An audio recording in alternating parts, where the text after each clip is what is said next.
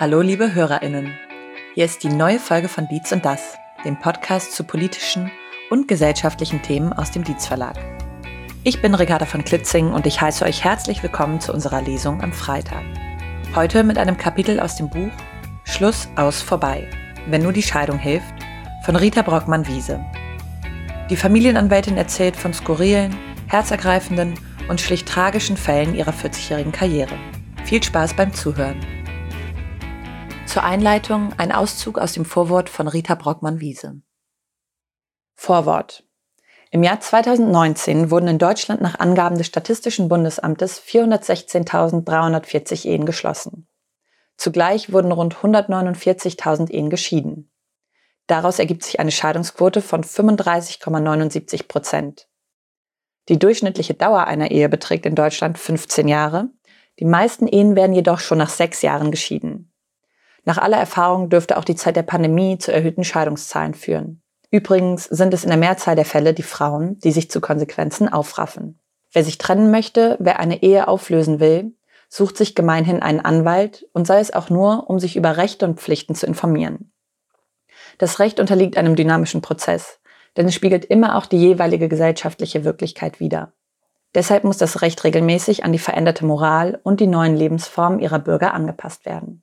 Als ich 1978 in den Beruf einstieg, war gerade im Jahr zuvor das Schuldprinzip bei Scheidungen abgeschafft worden. Seitdem gilt das Zerrüttungsprinzip. Eine Ehe ist gescheitert, wenn sie zerrüttet ist. Wenn ein Ehepartner nicht mehr mit dem anderen Partner leben will. Die Abkehr vom Schuldprinzip bedeutete eine große Zäsur. Seither hat sich noch vieles andere geändert. Das Unterhaltsrecht wurde grundlegend reformiert, ebenso das Sorgerecht für Eltern, die nicht miteinander verheiratet sind. Neu ist auch die zunächst sehr umstrittene Einführung des Rechts auf Ehe für homosexuelle Paare, einschließlich der damit verbundenen erbrechtlichen, steuer- und sozialrechtlichen Folgen.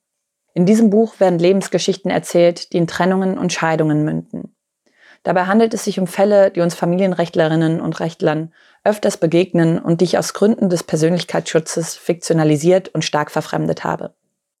Die Geschichten machen deutlich, dass uns wirklich nichts Menschliches fremd bleibt. Wir wissen nur zu gut, dass es nichts gibt, was es nicht gibt. Zwei Herrchen für Gina. Zweifellos war sie hübsch und intelligent. Ihr Augenaufschlag ließ die Herzen höher schlagen. Sie war eine kleine Diva. Sie kannte ihre Wirkung und setzte sie gezielt ein. Ihre Widerristhöhe, das ist der höchste Punkt des Körpers, gemessen bei gesenktem Kopf, betrug 27 Zentimeter und sie war fünfeinhalb Kilo schwer. Sie hieß Gina, italienisch, weich und sinnlich ausgesprochen wie bei äh, Gina Lollobrigida. Sie war ein Jack Russell Terrier, weiß mit braunen Flecken rund um die Augen, lebhaft und bewegungsfreudig. Ein Bild von einem Hund. Tim und Kurt waren Ginas Herrchen. Sie gehörten zu den ersten schwulen Paaren, die sich verpartnert hatten. So hieß die bürokratische Form der Anerkennung homosexuellen Zusammenlebens, bevor auch Schwule und Lesben heiraten konnten. Tim, schlank und drahtig, war der Ältere und arbeitete in führender Stellung in einer Werbefirma. Er verdiente sehr gut, so gut, dass er die Work-Life-Balance für sich entdeckte. Er arbeitete weniger, trug erstklassige Kleidung, liebte gute Restaurants und französischen Rotwein. Er kochte gerne, lud Freunde ein, mit denen er über Gott und die Welt philosophierte. Er war ein um Kultiviertheit bemühter Mensch, der sich für Kunst erwärmte und seiner Vorliebe für das Ballett frönte. Beneidenswert. Kurt, kraftvoll und leicht gedrungen, war Unternehmensberater und oft auf Dienstreise. Er verdiente ebenfalls gut, blieb aber bescheiden und veränderte sein Leben nicht. Seine freie Zeit verbrachte er am liebsten zu Hause. In der gemeinsamen Wohnung reparierte er, was zu reparieren war. Er war ein praktischer Mensch, der Befriedigung daraus bezog, wenn etwas Kaputtes oder Lediertes durch seine Hände ging und er es heilte. Kunst und Kultur lehnte er nicht ab, aber er fremdelte mit beiden. Die Teilnahme an der ästhetischen Welt, die Tim viel bedeutete, bedeutete ihm wenig. Schwierig. Nach fünf Jahren kam für Tim und Kurt die erste ernsthafte Beziehungskrise. Tim ärgerte sich darüber, dass Kurt entweder vor sich hin werkelte oder antriebslos auf der Couch im Wohnzimmer lag und wahllos fernsah. Von der Quizshow bis zur Champions League. Zum Kochen trug er nichts bei. Ins Ballett kam er nur widerstrebend mit. Vernissagen sagten ihm nicht zu. Tim versuchte, Kurt zu mehr Gemeinsamkeit, zu mehr Geselligkeit zu animieren. Er gab sich Mühe mit der Beziehungsarbeit. Vergebens. Kurt blieb Kurt. Tim war ein Romantiker. Kurt ein Handwerker. Tim wollte in seiner Freizeit sein Leben bereichern. Kurt wollte sich anspruchslos berieseln lassen. Was der eine wollte, wollte der andere nicht. Was der eine war, wollte der andere nicht sein. Was tun? Wie konnte es besser werden, das gemeinsame Leben der beiden? Ein Hund, das war's. Ein Hund musste her. Ihn könnten sie gemeinsam ausführen, gemeinsam erziehen. Rundum Gemeinsamkeit würde er ihnen bescheren. Kurt hätte einen unabweisbaren Grund, die Wohnung zu verlassen. Sie würden zusammen andere Hundebesitzer kennenlernen. Dann käme wieder Leben und Lachen in ihre Beziehung. Gina war acht Wochen alt, als sie zu Tim und Kurt kam und ihr Leben auf den Kopf stellte. Alles drehte sich fortan um sie. Sie bewunderten das Tier, sie verhätschelten es, sie verwöhnten es. Immer gab es etwas zu bereden und zu organisieren, immer lag ein Lächeln auf ihren Lippen. Sie besaßen jetzt etwas Gemeinsames, das ihnen am Herzen lag, jenseits von Ballett und jenseits der Couch. Sie gingen mit Gina spazieren, sie trafen andere Paare mit Hund, sie gaben mit ihr an, mit ihrer Schönheit, ihrem Charakter, ihrer Schnelligkeit. Sie verglichen sie mit anderen Hunden und seltsamerweise schnitt Gina immer äußerst vorteilhaft ab. Tim und Kurt waren wieder eins. Das ging drei Jahre lang gut. Dann war Gina Alltag und der Zauber gewichen. Gina war nicht mehr der süße Hund, der sie in Freude versetzte, sondern ein ausgewachsenes Tier mit Ansprüchen und Bedürfnissen. Nun war sie Arbeit. Sie wollte morgens und abends vor die Tür, war launisch, bellte, wenn sie nicht sofort bekam, was sie wollte, lag auf der Couch, auf die Kurt wollte, lag auf dem Smoking, den Tim für ein Event aus dem Schrank geholt hatte. Tim fand, Gina sei so abwechslungsarm geworden wie Kurt. Kurt fand, sie sei anstrengend wie Tim. Gina war nur noch ein Hund. Tim und Kurt waren wieder nur ein Paar, das nicht recht zusammenpasste. Sie begehrten sich nicht mehr. Ihnen war passiert, was ihnen nicht passieren sollte, was eigentlich nur anderen passierte, aber ihnen eben jetzt auch. Sie waren sich fremd geworden. Tim führte sein Leben und Kurt führte seins. Gemeinsam war ihnen die Wohnung und Gina. Aber sonst? Tim war es leid, für seine Interessen zu werben, für ein Buch, das er gelesen hatte, für ein Ballett, das er besuchen wollte, für eine Vernissage, die ein Ereignis zu werden versprach. Draußen war Abwechslung, drinnen Einförmigkeit. Draußen traf Tim interessante Menschen, drinnen traf er nur Kurt. Auf seinen Dienstreisen begegnete Kurt genügend Menschen, um die er sich aus beruflichen Gründen bemühen musste. Dieses soziale Leben kostete ihn Energie, beschäftigte ihn ausreichend und war ihm mühselig genug. Sein praktischer Sinn trug zur Funktionalität des Haushalts entscheidend bei. Mehr wollte er nicht, mehr brauchte er nicht, weder an Menschen noch an Abwechslung. Kurt war es leid, immer wieder zu etwas gedrängt zu werden, wofür er einfach keine Passion aufbrachte. Er wollte nicht länger gezwungen sein, Tim zu gefallen. Kurt der Praktische, sprach zuerst das traurige Wort aus. Trennung. Tim erschrak über das Donnerwort, und dann war er Kurt dankbar für die Klarheit. Sie gestanden sich ein, ihnen sei die Liebe nach acht Jahren abhanden gekommen. Tim, der Gebildete, rezitierte das schrecklich schöne Desillusionierungsgesicht, sachliche Romanze von Erich Kästner. Als sie einander acht Jahre kannten, und man darf sagen, sie kannten sich gut, kam ihre Liebe plötzlich abhanden, wie anderen Leuten ein Stock oder Hut. Sie waren traurig, betrugen sich heiter, versuchten Küsse, als ob nichts sei, und sahen sich an und wussten nicht weiter. Da weinte sie schließlich, und er stand dabei. Vom Fenster aus konnte man Schiffe winken. Er sagte, es wäre schon Viertel nach vier und Zeit, irgendwo Kaffee zu trinken. Nebenan übte ein Mensch Klavier. Sie gingen ins kleinste Café am Ort und rührten in ihren Tassen. Am Abend saßen sie immer noch dort. Sie saßen allein und sagten kein Wort und konnten es einfach nicht fassen. Ja, so war es. Die Romanze war mit den Jahren versandet. Sie hatten Besserung gelobt und waren gescheitert. Gina war ihr Kindersatz, rettete ihre Beziehung, aber auch nicht auf Dauer. Anderes zur Wiederbelebung ihres Verhältnisses fiel ihnen nicht ein. Die Unterschiede in ihren Vorlieben und Bedürfnissen waren einfach unüberbrückbar. Sie sahen beide, dass es vorbei war. Sie seufzten und weinten, aber auch das änderte nichts mehr. Sie wollten die Konsequenzen ziehen. Sie nahmen sich vor, sich gütlich zu einigen, kein Rosenkrieg. Warum auch? Beide verdienten gut, beide waren finanziell unabhängig, beide hatten zu gleichen Teilen zur Ausstattung der Wohnung beigetragen. Kurt beschloss, er werde überaus großzügig sein und schlug vor, dass Tim in der Wohnung bleiben solle und er mit Gina ausziehen werde. Das war nett gemeint und außerdem großherzig, denn er musste ja vorn anfangen, eine Wohnung suchen und umziehen, was für einen bequemen, eher trägen Menschen ein gewaltiges Vorhaben bedeutete. Der Vorschlag zur Güte kam aber nicht gut an. Tim dachte gar nicht daran, auf Gina zu verzichten. Er wollte sie genauso um sich haben, wie Kurt es wollte.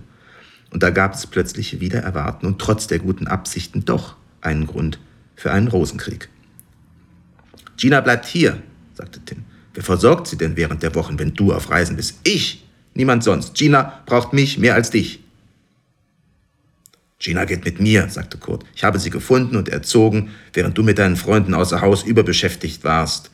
Mit den Hoch das Beinballett und deinen kulturellen Wichtigtuereien. Von nun an stritten sie nur noch. Wer zuerst einen Hund haben wollte, zu wem Gina eine stärkere Beziehung entwickelt hätte, an wem sie heute mehr hinge. Sie wälzten und verwarfen Wechselmodelle, eine Woche lang Gina hier, dann eine Woche lang Gina dort oder das Sorgerecht für den einen und Besuchsrecht für alle zwei Wochen für den anderen. Es ging hin und her, laut und leise, mit Tränen und Verzweiflung, mit Wut und Abwehr. Sie konnten sich über nichts mehr verständigen, nicht über das Sorgerecht für Gina, nicht über das Umgangsrecht. Sie kamen sich nicht näher, im Gegenteil. Sie entfernten sich immer mehr und heftiger voneinander. Normalerweise bekam Gina Lamm oder Rind.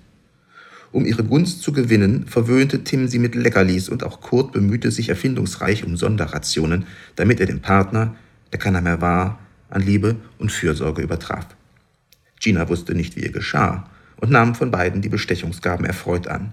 Sie ließ nicht erkennen, wem sie sich stärker verbunden fühlte und bei wem sie künftig zu leben gedachte. Der Schwebezustand war ihr Schönstes.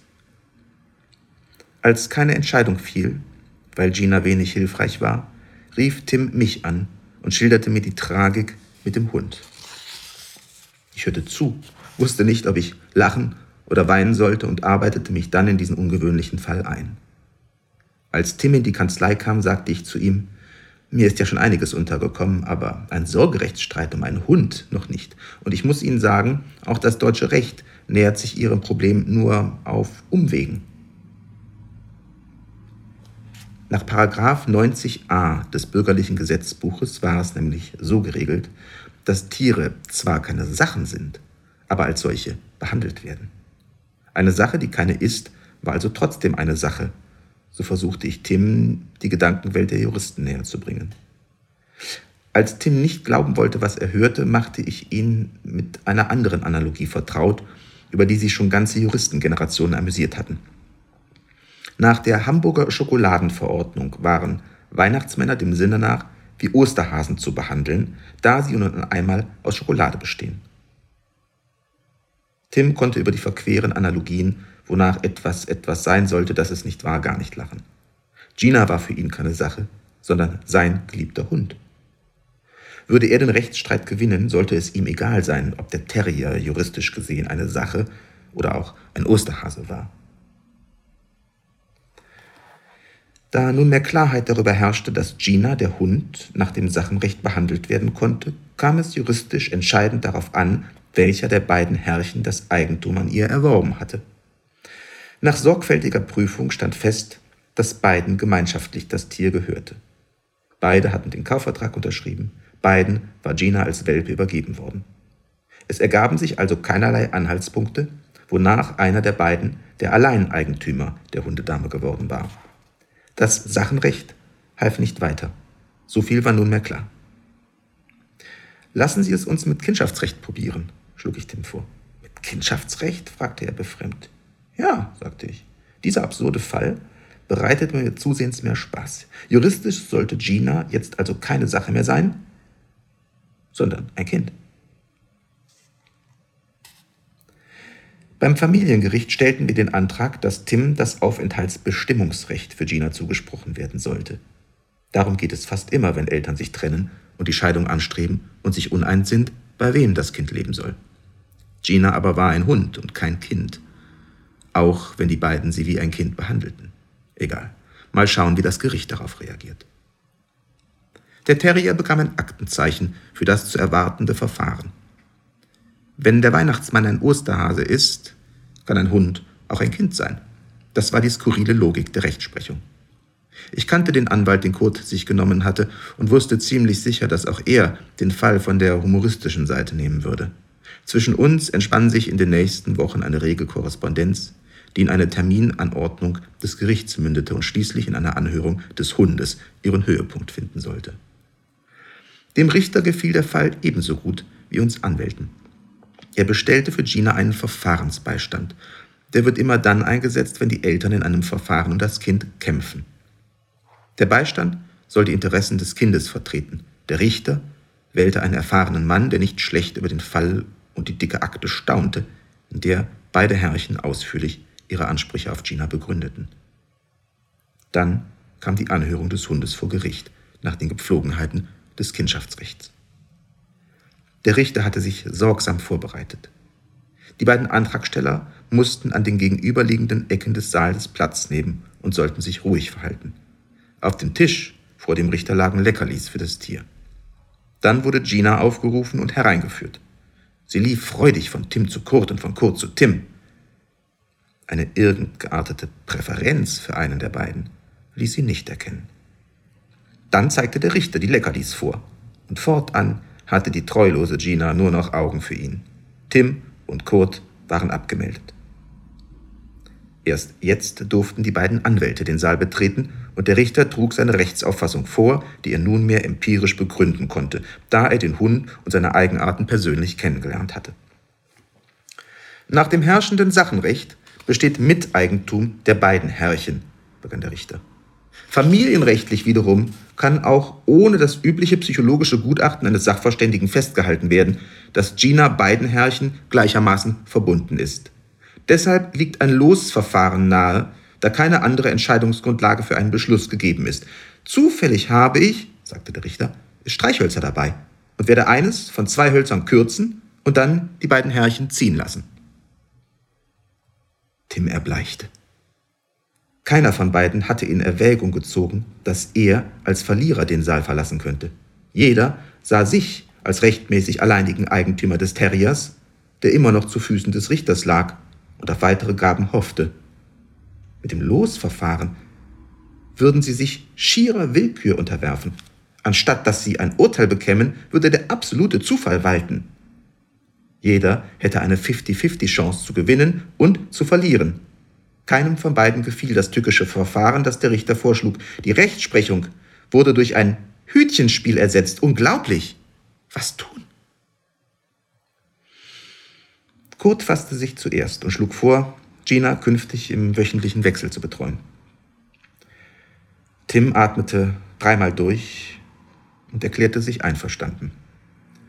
Die Anwälte und Ginas Verfahrensbeistand applaudierten, was im Gerichtssaal äußerst selten vorkommt. Der Richter ließ es schmunzelnd geschehen und war mit sich sehr zufrieden. Die beiden Kontrahenten, die es mit der Angst zu tun bekommen hatten, verstanden erst später die Ironie des Verfahrens. Dass sie Rechtsgeschichte geschrieben hatten, machten meinen Kollegen und ich den beiden hinterher klar. Tim und Kurt konnten darüber wenig lachen. Sie hatten das Gefühl, Opfer eines Komplotts zwischen ihren Anwälten und dem Richter geworden zu sein, was ja auch mehr oder weniger stimmte. Danach entpartnerte das Familiengericht Tim und Kurt. Die Betreuungsvereinbarung sah vor, dass an jedem Samstag um 10 Uhr morgens Gina den Betreuer für eine Woche wechseln sollte. Auch die Urlaube waren geregelt. Unterhaltsansprüche schlossen Tim und Kurt in einem Vergleich aus, der gerichtlich protokolliert wurde. Fortan pendelte Gina von Tim zu Kurt und umgekehrt. Der doppelte Haushalt machte ihr nichts aus. Sie litt nicht. Sie war nun einmal ein Hund und kein Kind. So hätte es noch lange weitergehen können, wäre nicht dieser Autofahrer gewesen, der Tim beim Rechtsabbiegen übersah. Was der Hundehalter mit Schrammen, Blutergüssen und einem gebrochenen Arm überlebte, nicht aber der kleine Hund, was ich Tim nie verzieh und Kurt ihm erst recht nicht.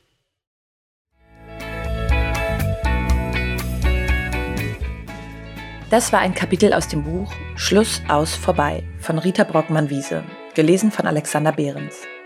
Das Buch könnt ihr in allen Buchhandlungen und auf dietz-verlag.de bestellen. Wir hoffen, euch hat diese Folge gefallen und wir würden uns freuen, wenn ihr unseren Podcast abonniert. Bis bald, euer Dietz Verlag.